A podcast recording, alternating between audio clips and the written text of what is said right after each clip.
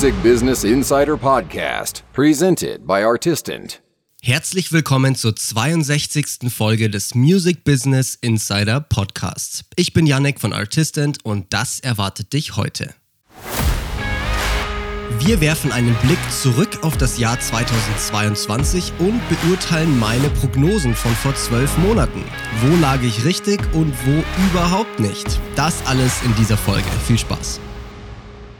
Und damit herzlich willkommen zur neuesten Folge des Music Business Insider Podcasts, dem Podcast über News, Trends, Tipps und echtes Insiderwissen aus dem Musikbusiness. Und natürlich an allererster Stelle mal ein frohes neues Jahr. Ich wünsche dir jetzt schon mal viel Spaß, Erfolg und Glück für 2023 und hoffe, dass wir auch weiterhin an deiner Seite stehen dürfen. Ich bin persönlich tatsächlich ein ziemlicher Fan von Vorsätzen und auch von Prognosen. Deshalb habe ich vor genau zwölf Monaten in der MBI-Folge 33 einige Prognosen für das Jahr 2022 aufgestellt. Diese Prognosen möchte ich mir heute nochmal anschauen und beurteilen, ob ich damit richtig oder auch völlig daneben lag. Ich werde definitiv auch noch Vorhersagen für dieses Jahr treffen, aber das heben wir uns für eine separate Folge auf. Darauf kannst du dich also auch schon mal freuen. Fünf Prognosen habe ich für 2022 gewagt, also lass uns direkt starten und und meine Wahrsagerei auseinandernehmen.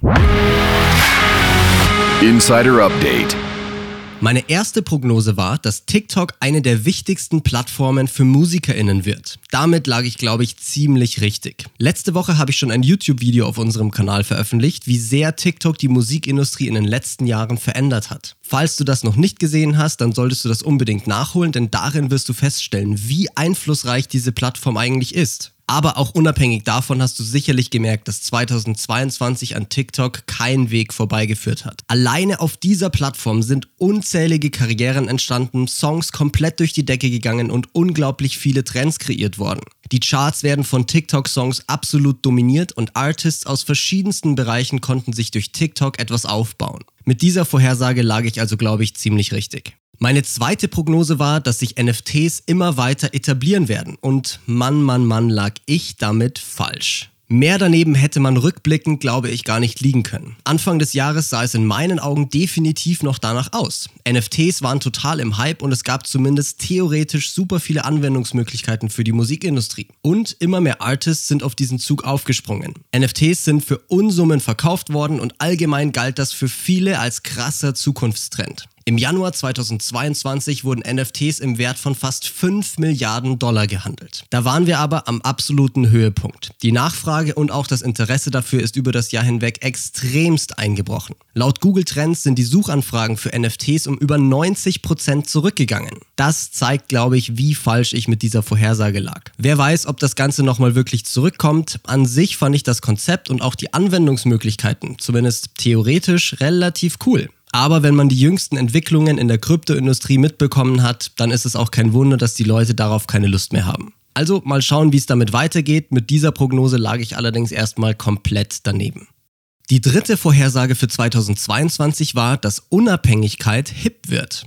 Über viele, viele Jahre war das größte Ziel von Musikerinnen und Musikern ja oft ein Plattenvertrag. Man wollte unbedingt von einem großen Label entdeckt und groß rausgebracht werden. Natürlich gibt es diese Gedanken und Träume auch heute noch. Aber, zumindest ist es mein Eindruck, wollen auch immer mehr einfach unabhängig bleiben. Das könnte natürlich auch einfach an der Bubble liegen, in der ich mich befinde, aber auch immer mehr größere Acts präsentieren sich gerne und stolz als Independent. Ich finde also definitiv, dass es sich in diese Richtung entwickelt. Unabhängigkeit wird immer cooler, ist aber bei vielen auch noch nicht so richtig angekommen. Ich würde also sagen, mit dieser Prognose lag ich grundsätzlich richtig, dieser Prozess dauert aber sicherlich noch einige Zeit. Ich würde mir es auf jeden Fall wünschen, dass immer mehr Artists nach Unabhängigkeit streben und sich dieser große Traum vom Plattenvertrag nach und nach auflöst. Das kann natürlich nach wie vor eine Chance sein und funktionieren. Die Wahrscheinlichkeit hierfür ist allerdings extrem gering. Ein absoluter Großteil der Artists von Labels floppt und wird wieder fallen gelassen. Es ist also nicht so, dass man irgendwo unterschreibt und morgen der große Rockstar ist. Und die Möglichkeiten für einen unabhängigen Aufbau deiner Karriere sind ja gegeben. Ich glaube einfach, dass nach und nach immer mehr Musikerinnen und Musiker davon Gebrauch machen müssen.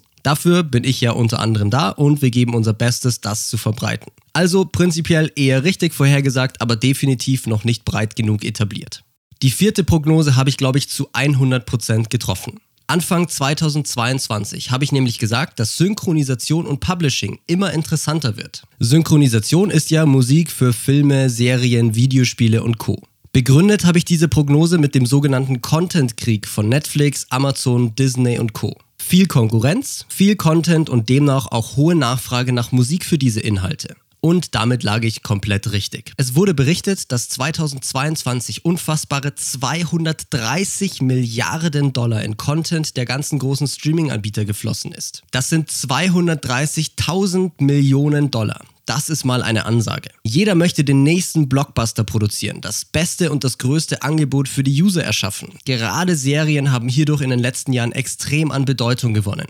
Demnach wird auch immer mehr gute Musik für diese ganzen Inhalte benötigt und dadurch steigt die Relevanz von Synchronisation. Wenn du dich also mit dem Thema Filmmusik und Co beschäftigst, dann ist aktuell definitiv ein super Zeitpunkt dafür. Die Nachfrage hiernach ist auf jeden Fall aktuell super hoch und das Geld dafür ist auch da, zumindest bei den großen Playern im Business. Prognose also komplett getroffen, würde ich sagen. Und meine letzte Prognose aus der 33. MBI-Folge, Community wird wichtiger als Reichweite. Das hat sich in meinen Augen auch zum Teil zumindest bewahrheitet. Je nach Plattform wird es immer schwerer, Reichweite aufzubauen. Man erreicht oft immer weniger Menschen mit den eigenen Inhalten und ist komplett vom Wohlwollen der Algorithmen abhängig. In so einer Welt ist es natürlich extrem wichtig, aus den bestehenden Followern und aus der bestehenden Reichweite echte Fans zu machen. Es gibt ja immer mal wieder irgendwelche News, dass zum Beispiel Instagram oder so den Algorithmus komplett geändert geändert hat. Manchmal brechen bei den Leuten die Zahlen komplett ein und niemand weiß genau wieso. Was da im Hintergrund passiert, was an solchen Neuigkeiten eigentlich dran ist und wie man darauf reagieren sollte, weiß natürlich niemand so genau. Am Ende ist es aber definitiv so, dass wir alle von den Social-Media-Plattformen abhängig sind. Einerseits ist deswegen natürlich Diversifikation super wichtig, dich also nicht auf eine einzige Plattform zu verlassen, sondern breiter aufzustellen. Andererseits bedeutet das aber auch, dass du einfach deine bestehenden Follower deutlich enger an dich binden musst. Wenn du eine echte Fanbase mit treuen Fans hast, dann können dir die Plattformen dahinter eigentlich komplett egal sein. Einerseits folgen dir diese Leute nämlich dann auch auf andere Plattformen und andererseits helfen sie dir auch neue Leute und damit weiterhin Reichweite zu bekommen. Leider ist dieser Unterschied zwischen Reichweite und Community noch nicht so stark bei allen angekommen, so zumindest mein Eindruck. Ich versuche das ja regelmäßig zu erwähnen und auch die Gründe dahinter zu erklären. Trotzdem ist dieses Jagen nach Zahlen, nenne ich es mal, nach wie vor ziemlich präsent. Hier würde ich also sagen, Tendenz und Hintergrund getroffen, aber definitiv noch nicht weit genug etabliert. Alles in allem würde ich also sagen, gar kein schlechter Schnitt, oder? Zwei bis drei komplett getroffen, ein bis zwei relativ gut und nur eine komplett versemmelt. So kann es weitergehen, würde ich sagen. Wie war dein Jahr 2022? Hast du noch andere wichtige Entwicklungen mitbekommen, die ich jetzt nicht erwähnt habe? Lass es mich doch gerne mal wissen, ich bin sehr auf deine Meinung gespannt.